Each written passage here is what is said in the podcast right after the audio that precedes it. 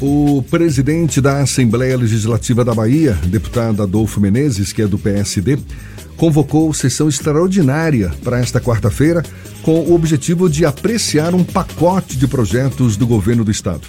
Depois de três semanas sem sessões, os deputados voltam aos trabalhos no plenário às três horas da tarde e vai ser em formato híbrido, com participações presenciais e de forma remota. O presidente da Assembleia Legislativa da Bahia, deputado Adolfo Menezes, é nosso convidado, está aqui conosco. Um prazer mais uma vez tê-lo aqui com a gente. Bom dia, deputado. Bom dia, Jefferson. Prazer grande. Bom dia, Fernando. A gente até já tinha falado a respeito. Está prevista para hoje a votação do projeto de lei que estabelece novas regras para a concessão dos benefícios de pensão de militares baianos. E o que mais, deputado? Olha, nós, é, em virtude do período eleitoral, o, os ânimos se acirram mais e as votações estão travadas, né? até porque a paridade entre as bancadas do governo e da oposição está muito próxima. Então o governo tem apenas hoje, a bancada do governo, dois deputados a mais, três deputados a mais. Então isso complica as votações, até porque a oposição é, tem criado dificuldades, não quer votar na ótica deles, achando que vai privilegiar é, politicamente o grupo do governador. Então, no mês de julho era para a Assembleia estar de recesso, como de costume, mas nós não decretamos o recesso, conversando com todos, até porque, como a Assembleia está funcionando de forma híbrida, mesmo viajando, qualquer deputado poderia votar na cidade que estivesse. Então, tem projetos. É, para tomar para o governo da Bahia tomar 100 milhões a Caixa Econômica. Tem projetos da, que regulamentam os consórcios públicos da Bahia. Tem outros projetos de terrenos em Lauro de Freitas. Tem esse mais polêmico que é que concede pensão à, à Polícia Militar, no caso as viúvas. A, as né? viúvas. Salvo engano, são 147 que estão sem receber a pensão em virtude desse projeto não ser aprovado. Existe, ontem eu tive reunião com, eu falava com o secretário de administração Edelvino, que é onde esses projetos são feitos junto com a Casa Civil. Tive reunião com quatro coronéis representando também a Polícia Militar, tive com, falei com o comandante da geral da Polícia Militar, Militar Coronel Coutinho. Agora às 11h30 o líder do governo, deputado Rosenberg, vai receber esses coronéis para explicar, porque cada um diz uma coisa. Claro, eu, como presidente, mando para a assessoria jurídica e junto com a Casa Civil para ver o que é que realmente os coronéis acham que o projeto, da forma que está, não deve ser votado porque prejudica. O governo acha que não, que o que está está é, de acordo às normas federais. Então, estão tentando ainda, antes da, da votação, que será às 15 horas, chegar a um acordo. Mas é bom que se diga que, no momento, na situação da Assembleia hoje, se não houver a concordância do líder da oposição, o deputado Sandro Reis, que fala pelos outros deputados da bancada, dificilmente teremos votação. Cabe a mim, como presidente, claro, pautar os projetos, marcar sessões, como de fato fiz, mas para votar depende é, de concordância para que os prazos sejam abreviados. Porque nós estamos com problema nas comissões, porque devido é, praticamente a paridade entre a situação e a oposição, é, as comissões onde os projetos estão no mito empatam. Para desempatar, tem de ir para plenário. Então está essa quebra de braço na Assembleia. Existe esse risco de não ter a votação, então. Independentemente da eleição, que acaba roubando a cena, né, como o senhor mesmo disse, mas o que mais deve pautar a Assembleia até as eleições, deputado? Olha, eu como presidente, claro, eu estou praticamente todos os dias, mas eu não posso obrigar aos deputados, que todos são independentes, né, a votar. Né? Eu tento dialogar, mostrar, por exemplo, essa questão das pensões, que é uma questão humanitária, tem 147 é, viúvas aí sem receber o que lhe é devido, né? mas tem um tensionamento muito grande em virtude também do que está acontecendo na Câmara de Salvador, através do presidente Geraldo. Resumindo, a política aí rouba, dois, cena, né? rouba a cena dois meses das eleições e eu não posso mostro todos os dias, converso com todos eles, graças a Deus. Tem um trânsito muito grande com todos, mas existe esse tensionamento, infelizmente. Vamos ver. Como na Assembleia, tudo pode mudar né, de uma hora para outra. Então, até ontem esse era o posicionamento da oposição. Vamos ver se hoje, antes da votação, existe algum acordo. Porque sem acordo a gente não consegue votar, que tem mais de 10 projetos é, obstruindo a pauta, né, precisa de acordo. Deputado, esse projeto chegou, inclusive, a passar por um processo de judicialização em um primeiro momento, e aí o governo retirou e reencaminhou a matéria para o plenário da Assembleia, né, que é quem tem a, o papel efetivo de votar esse projeto. Essa intervenção judicial, de alguma forma, atrapalhou o andamento desse projeto no âmbito da casa ou essa questão já foi superada?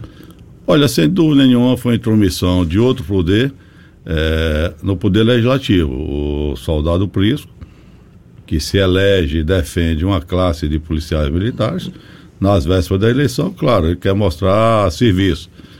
E quando esse projeto foi apresentado, eu acredito que já tem dois ou três meses, o tempo está passando tão rápido, ele ajuizou e um desembargador deu a liminar, uma interferência absurda, até porque é, o processo legislativo não pode ser parado, não pode ter intromissão. Depois que o projeto fosse votado, se algum deputado ou qualquer pessoa achasse que o projeto era inconstitucional, que não deveria é, ser daquela forma, aí sim cabia a justiça dar seu posicionamento. Mas no Brasil hoje, como tudo é de trás para frente, da frente para trás, tudo, tudo pode acontecer. Tanto é que essa liminar, o nosso departamento jurídico entrou é, com a suspensão em Brasília e logo depois foi concedido pelo absurdo da intromissão aqui é, do Poder Judiciário na votação. É que eu digo, depois da, da votação do projeto, tudo bem, quem se sente prejudicado, está aí a justiça é, para dar o direito a quem tem. E veio, começou o processo eleitoral, outros projetos chegaram, por isso está esse tensionamento, tensionamento que eu digo em termos de votação na Assembleia. Na semana passada, o senhor citou a demanda por super, suplementação para a, o fechamento do orçamento da Assembleia. E a gente tem informações sobre um acordo que aconteceu no passado com funcionários e que impactou diretamente no orçamento da casa. O governador Rui Costa, no mês de junho, sinalizou que não daria suplementação por conta das mudanças no processo de arrecadação do ICMS. Também na semana passada, o Judiciário indicou que vai demandar também o, uma suplementação. Já houve algum tipo de diálogo entre os chefes dos poderes com o chefe do executivo sobre essa questão da suplementação? O presidente do Tribunal de Justiça da Bahia, o Nilson Castelo Branco, chegou a sinalizar que houve um aumento da arrecadação do Estado e que essa equiparação, essa divisão equânime com base no orçamento do próprio Estado já autorizaria uma suplementação. Houve algum tipo de diálogo? Não, Fernando, não houve a respeito. Eu tive é, com, com o governador, até porque sempre estou em contato com ele, e ele me disse que, em decorrência é, da lei do ICMS, da nova lei da diminuição, a Bahia iria perder até dezembro, até o final do ano, 2 bilhões e 500, 2 bilhões e 700 que ele ia ter de apertar. Claro que é o governador que tem as contas na mão, ele é que sabe o que é, até onde pode ir, o que é que pode fazer.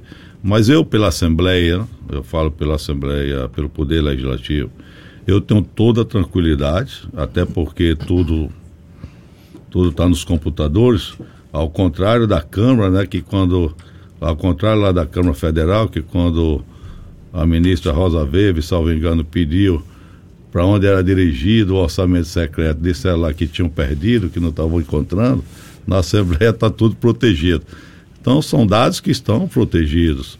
O que eu quero dizer é o seguinte, eu tenho toda a tranquilidade de dizer, e queria já a oportunidade de antes de encerrar o nosso mandato, claro que o tempo está passando tão rápido, mas ainda é, janeiro de 2023, eu voltar aqui a essa rádio para falar para o público e dizer que eu vou ser o único presidente na história da Assembleia que no final não vou aumentar o custo em um real.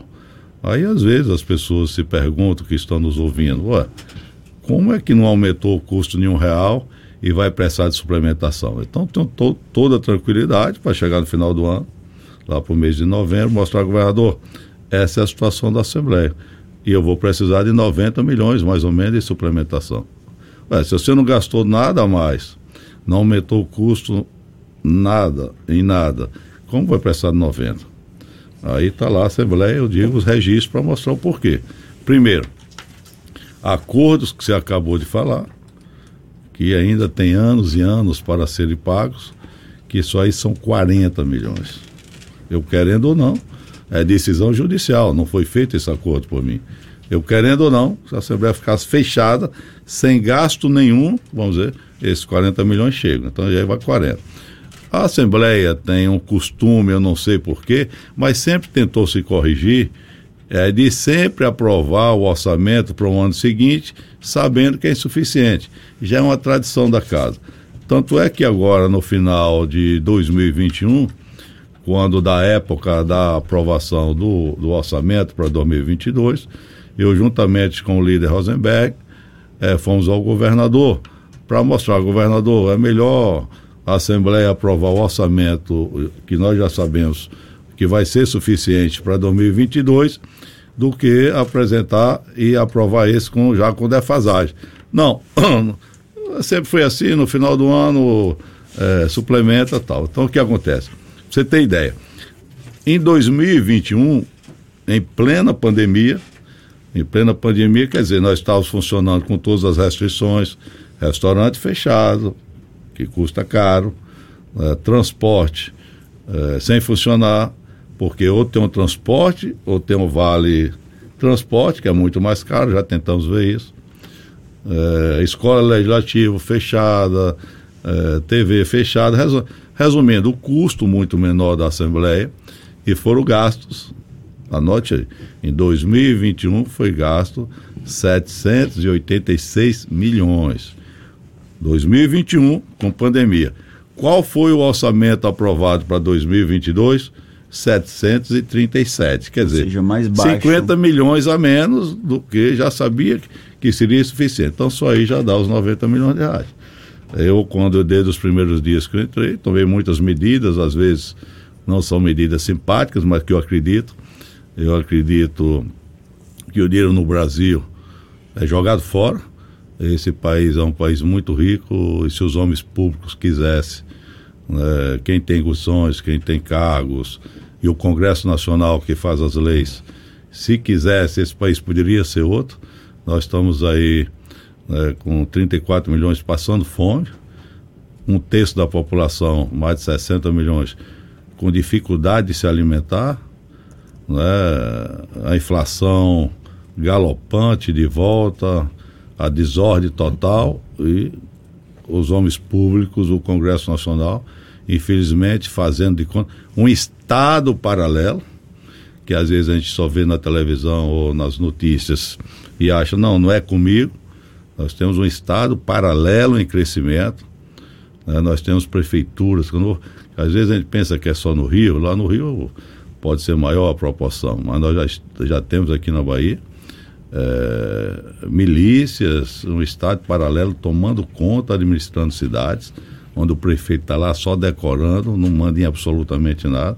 Então, essa situação do nosso país e os homens públicos, claro, tudo tem exceção, os homens públicos desse país achando, fazendo de conta que a situação não tem nada a ver com eles, como se estivesse outro mundo, pagando para ver. Deputado, para a gente encerrar, deputado Adolfo Menezes, presidente da Assembleia Legislativa da Bahia, conversando conosco aqui. A gente já disse que as eleições roubam a cena, então, para não deixar de falar das eleições, como é que o senhor está acompanhando essa reta final agora, os partidos realizando suas convenções, os ânimos ficam certamente mais acirrados. O senhor está vislumbrando qual o desfecho? É um palpite mesmo que eu estou per perguntando para o senhor aí para essas Eu acredito que o grupo do governador Rui Costa, que tem o pré-candidato Jerônimo, é, sairá vitorioso, porque em termos de realização, nenhum governador fez na história o que o governador Rui Costa está fazendo pela Bahia e se as pessoas, se a população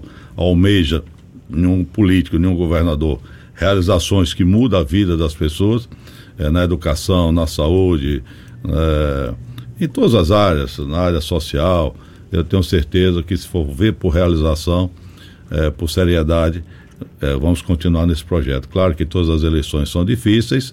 O outro candidato já foi prefeito de Salvador oito anos, tem um sobrenome famoso. É natural que nas pesquisas tenha uma certa vantagem, mas na medida que. É, porque a população, só quem está falando eleição é a, é, são os jornalistas, somos nós políticos e um outro que gosta. A quase totalidade da população está tentando sobreviver, está tentando arrumar emprego, não está preocupado com a eleição. Mas na medida que as convenções que acontecerão agora, até o início de agosto, e possa se divulgar é, o número de cada um, o apoio de cada um, porque o Brasil é uma piada, Jefferson. O Brasil é uma piada. Tem três meses que está todo mundo fazendo comício, mas é proibido.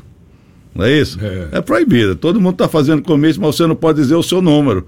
Mas o candidato é esse, é proibido dizer o número. Então, é esse país. Então, a partir de agora, é, das convenções, você vai poder dizer o número, pode dizer quem é quem apoiado, você pode fazer, falar livremente quem são os candidatos. Então, quando a população souber quem apoia quem, quem é o candidato de Lula, que tem um preso, um peso muito forte aqui na Bahia, apesar de alguns quererem dissociar, eu não tenho dúvida que seremos vitoriosos. Deputado Adolfo Menezes, presidente da ALBA, muito obrigado mais uma vez. Seja sempre bem-vindo aqui conosco. Até uma próxima. Bom dia para o senhor. Bom dia, Jefferson. Eu pensei que ia dar tempo para a gente falar um pouco do orçamento secreto, mas fica, mas fica para outra oportunidade. Obrigado, obrigado, Jefferson. Obrigado, orçamento secreto do Congresso, né? Que não, orçamento claro. secreto é, aqui na Bahia não existe. Orçamento secreto do Congresso que vai que transformou essas eleições no Brasil eu falo com propriedade, nas eleições mais caras, mais, desculpa o termo, esculhambadas da história das eleições, infelizmente. Que é só milhões para cá, milhões para lá. Essa é a realidade. Obrigado, Jefferson. Obrigado, Fernando. Um abraço, até uma próxima. Agora, 8h47 na tarde firme.